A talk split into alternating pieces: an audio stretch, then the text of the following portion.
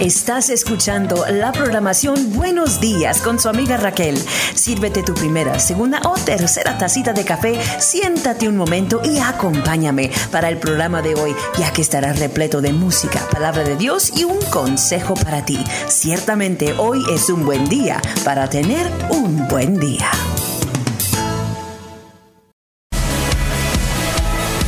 Mis amigos, mis amigas, bienvenidos a este tiempo de programación. Yo soy su servidora y su amiga Raquel y este es nuestro programa Buenos días, buenos días con Raquel en esta ocasión. A usted y a lo suyo le deseamos lo mejor de lo mejor en esta ocasión. Estamos vete que contentos porque usted eligió escucharnos a través de Radio Libertad, KZQD 105.1 FM Liberal, KLS 90.5 FM Liberal, Kansas y KUHC 91.5 FM Stratford, Texas. Qué bendición nos es nosotros poder traerle a ustedes esta programación todos los días de la semana, de lunes a viernes, de las 9 de la mañana hasta las 9.30. Gracias por estar con nosotros.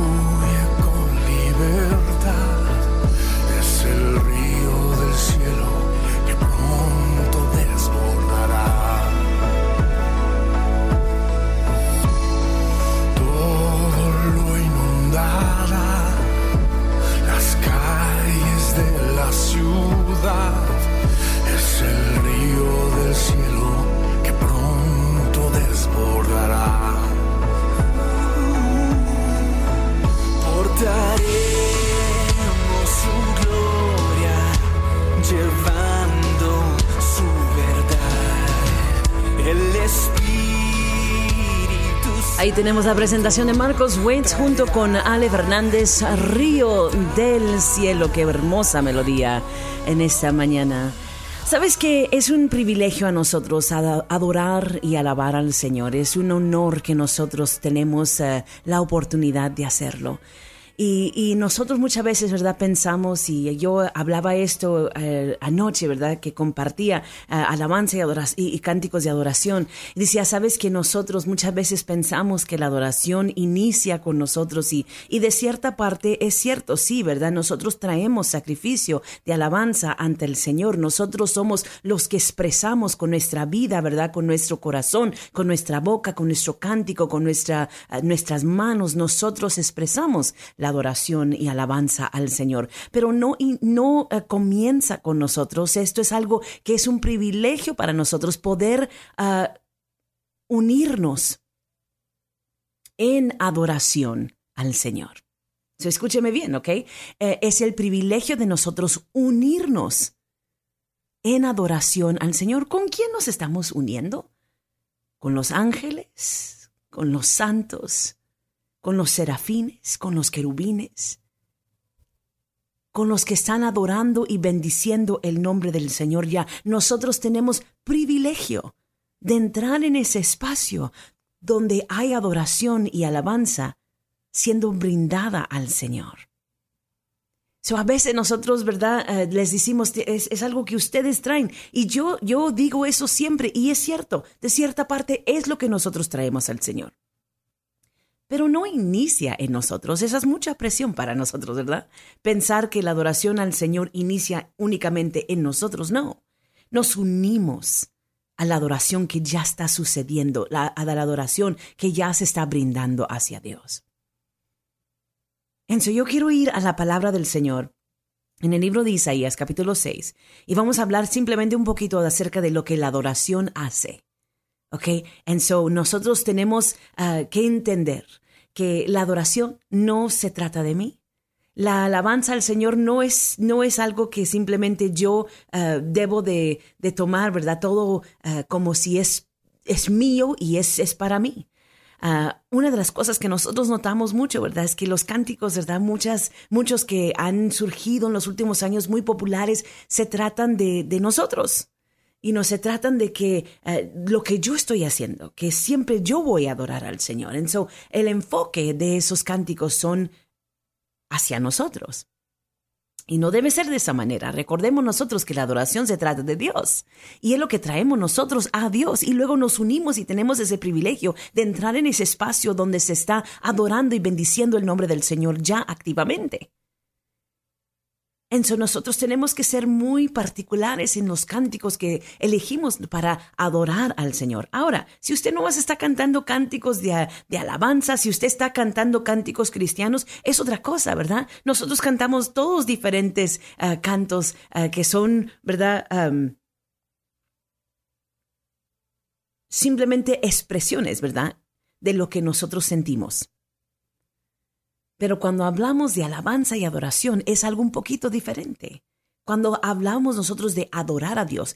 Y sepa usted una cosa, ¿sabes que la adoración no es solamente los cánticos que salen de nuestra boca? La adoración puede ser una oración hacia el Señor. Puede ser un tiempo cuando estás eh, recitando alguna, algún salmo, ¿verdad? A una porción de escritura. Puedes adorar al Señor mientras que tú trabajas con tus manos lo que tú haces cuando tú estudias la palabra del Señor en adoración al Señor.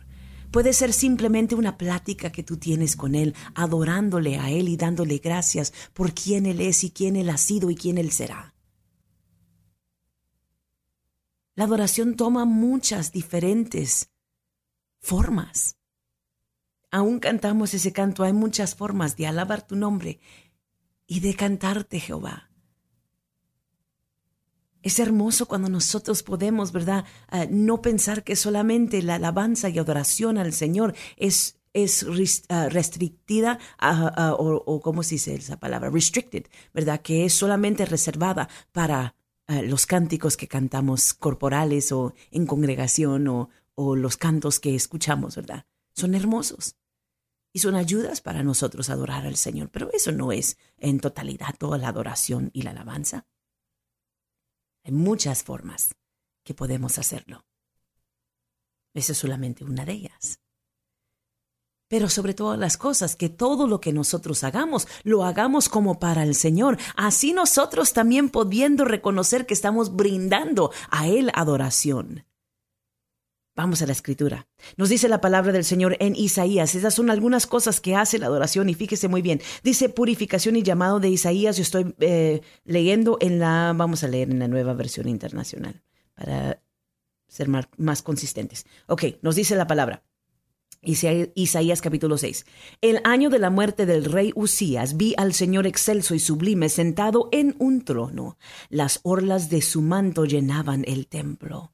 Por encima de él había serafines, cada uno de los cuales tenía seis alas. Con dos de ellas se cubrían el rostro, con dos se cubrían los pies y con dos volaban. Y se decían el uno al otro, Santo, Santo, Santo es el Señor Todopoderoso. Toda la tierra está llena de su gloria. Al sonido de sus voces se estremecieron los umbrales de las puertas y el templo se llenó de humo. Entonces grité, ay de mí que estoy perdido, soy un hombre de labios impuros y vivo en medio de un pueblo de labios blasfemos. Y no obstante mis ojos han visto al Rey, al Señor Todopoderoso. En ese momento voló hacia mí uno de los serafines, traía en la mano una brasa que con unas tenazas había tomado del altar, con ella me tocó los labios y me dijo, mira, esto ha tocado tus labios, tu maldad ha sido borrada y tu pecado perdonado. Entonces oí la voz del Señor que decía, ¿a quién enviaré? ¿A quién, quién irá por nosotros? Y respondí, aquí estoy,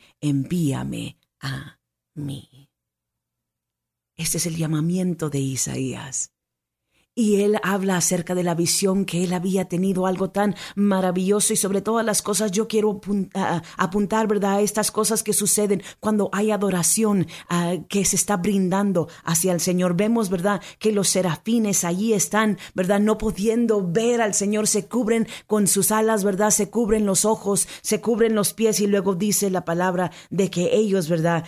Decían, se decían los unos a los otros, santo, santo, santo, es el Señor Todopoderoso Toda la tierra está llena de su gloria. So, la adoración ya está sucediendo. La adoración al Señor ya está pasando. Y cuando nosotros entendemos que tenemos el privilegio de entrar en esa adoración al Señor, es algo impactante para nuestra vida. Pero ¿qué es lo que sucede cuando esto pasa? La presencia del Señor allí está habitando en medio de las alabanzas, ¿verdad que sí? Sabemos nosotros eso. Y así nos dice en el verso 4 que al sonido de sus voces se estremecen los umbrales de las puertas del templo y se llenó de humo, indicativo de lo que había pasado aún nosotros podemos entender en el monte Sinaí, ¿verdad? Donde la presencia del Señor llega allí y estremece, ¿verdad? Estremece el monte y hay humo que sale de allí. So, entonces nosotros vemos la, cómo hace referencia a eso. Y luego dice en, en el verso 5, entonces grité, ay de mí que estoy perdido, soy un hombre de labios impuros y vivo en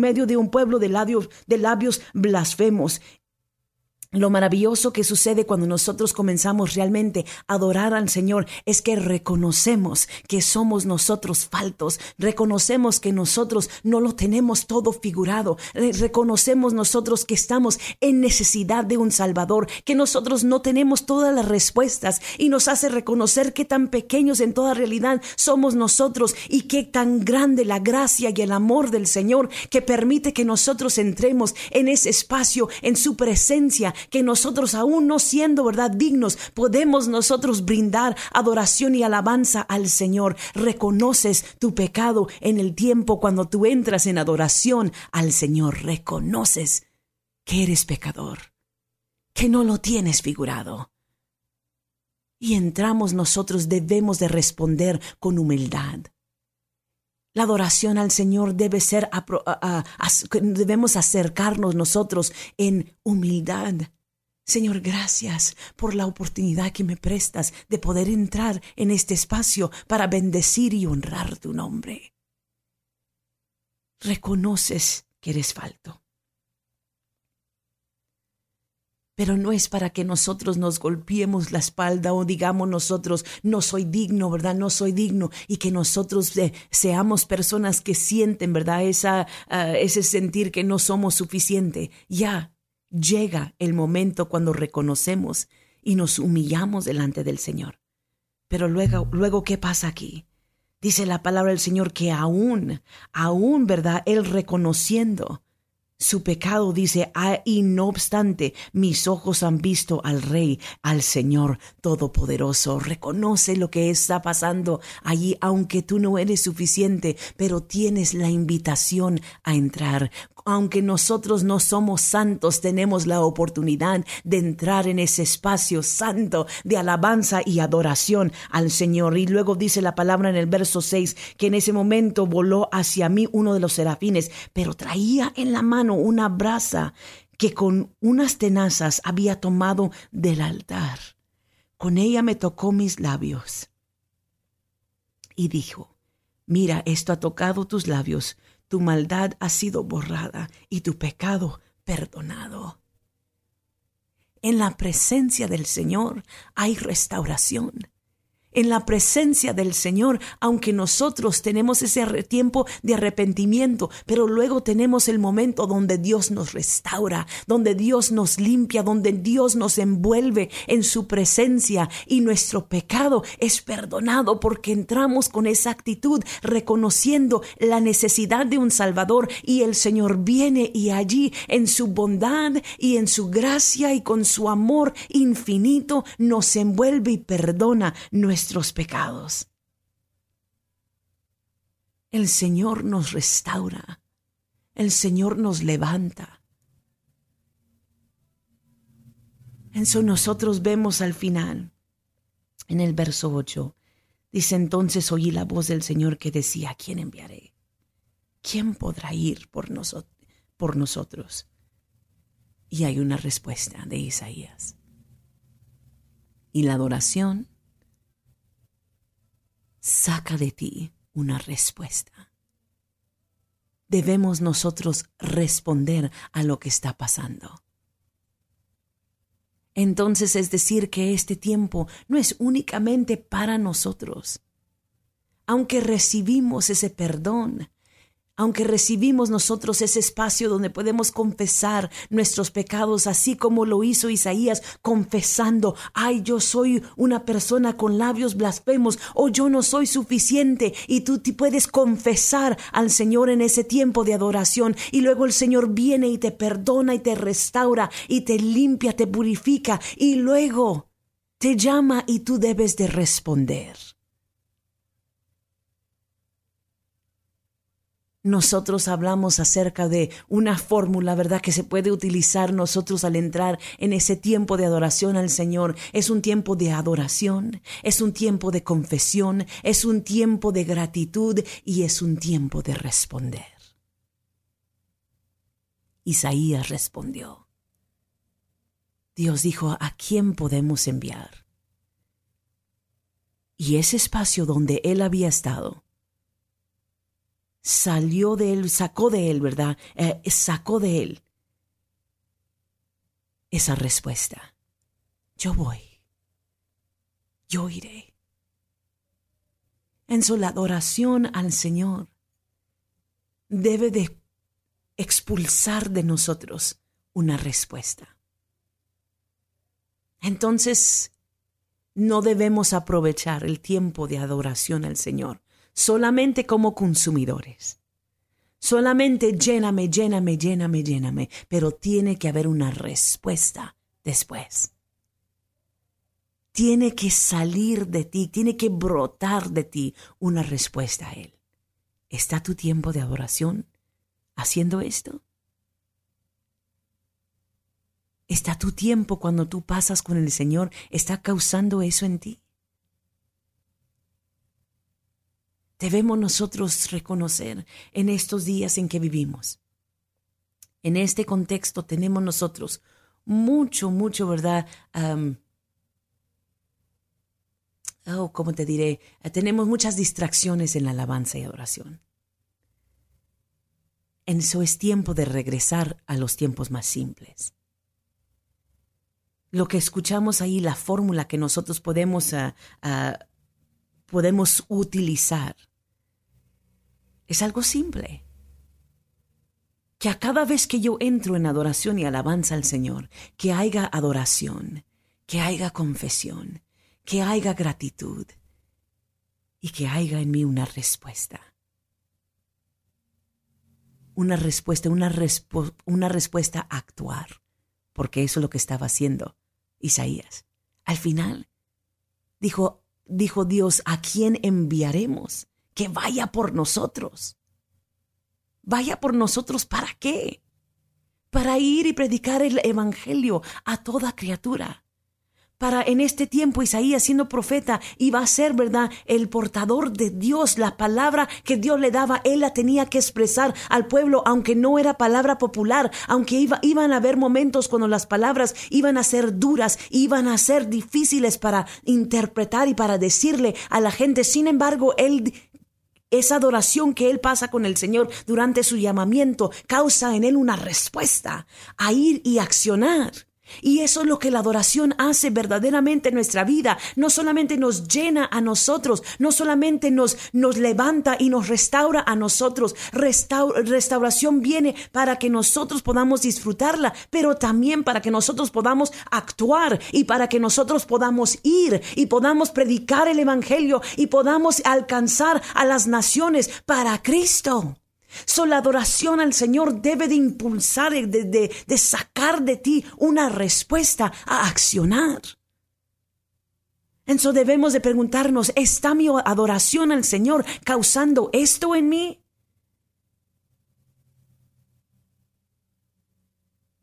¿O he llegado yo a este tiempo cuando solamente soy un consumidor de bonitos cánticos, de bonita, bonito palabrerío, pero que no me impulsa a hacer absolutamente nada. Solamente me hace sentir bien calientita, bien bonito. No, una vida de adoración al Señor. Por esa razón nosotros tenemos que darnos cuenta que esto es de todos los días, no solamente unos cuantos minutos, el domingo o el, o el miércoles o el jueves o el martes. Es un un eh, estado en donde nosotros nos encontramos, es un estilo de vida el adorar y bendecir al Señor, el, el, alabar y adorar al Señor continuamente y tener una vida de adoración a Él, porque el acto de adoración no es lo que está buscando el Señor, pero está buscando verdaderos adoradores que le adoran en espíritu y en verdad. ¿Queremos llegar a ese punto? Yo sí. Porque si eso es lo que está buscando el Señor, eso quiero ser yo. ¿Cómo lo voy a hacer? Mira las escrituras. Reconociendo que no se trata de mí, ni comienza conmigo, pero es una oportunidad donde yo me puedo unir a la adoración y el espacio donde las cosas ya están pasando. Y qué gran privilegio es unirnos con los ángeles, unirnos con los santos, unirnos con los serafines, con los querubines, con los ancianos. Y nosotros adorar al Señor y reconocer qué gran privilegio es esto para nosotros. Y confesar allí nuestros pecados nuestras faltas, nuestras fallas. Pero no quedarnos allí tristes por lo tanto que hemos fallado, sino que nosotros recibir la restauración que quiere llegar a nuestra vida a través de vivir una vida de adoración al Señor. Pero no nos quedemos allí, perdonados y restaurados, que nosotros no nos quedemos en ese espacio, sino que nosotros entonces pongamos esto en acción y que comencemos a hacer lo que Dios nos ha llamado a nosotros a hacer. Amén. Qué bonito, ¿verdad? Que nosotros podemos ver lo que nos dice la escritura en esta mañana y podemos, eh, sobre todas las cosas, ¿verdad? Ser bendecidos por la palabra y amonestados a ir y actuar a cambiar la forma que nosotros aprovechamos o nos acercamos más bien, a, cambiar la forma que nosotros nos acercamos en adoración al Señor. Amén. En esta mañana, pues gracias por haber estado con nosotros. Un placer y un honor siempre compartir contigo la palabra del Señor. Espero, ¿verdad?, que ustedes tengan un súper buen fin de semana, ah, que ustedes hagan ese... Em, arreglos, ¿verdad? Para usted poder asistir a la iglesia. No se vaya a quedar atrás. Es un tiempo cuando podemos nosotros adorar corporalmente, ¿verdad? Y en comunidad al Señor. Entonces te invito a que vengas a la iglesia este domingo, no vayas a faltar, comienza a hacer planes preparativos desde ahorita para que no haya ninguna excusa y puedas venir y bendecir al Señor juntamente con la comunidad de, creyentes, ¿verdad? Con personas que se están ah, decidiendo servir a Cristo con todo su corazón. Vente, no te quedes en casa. Hasta pronto te deseo lo mejor. Adiós.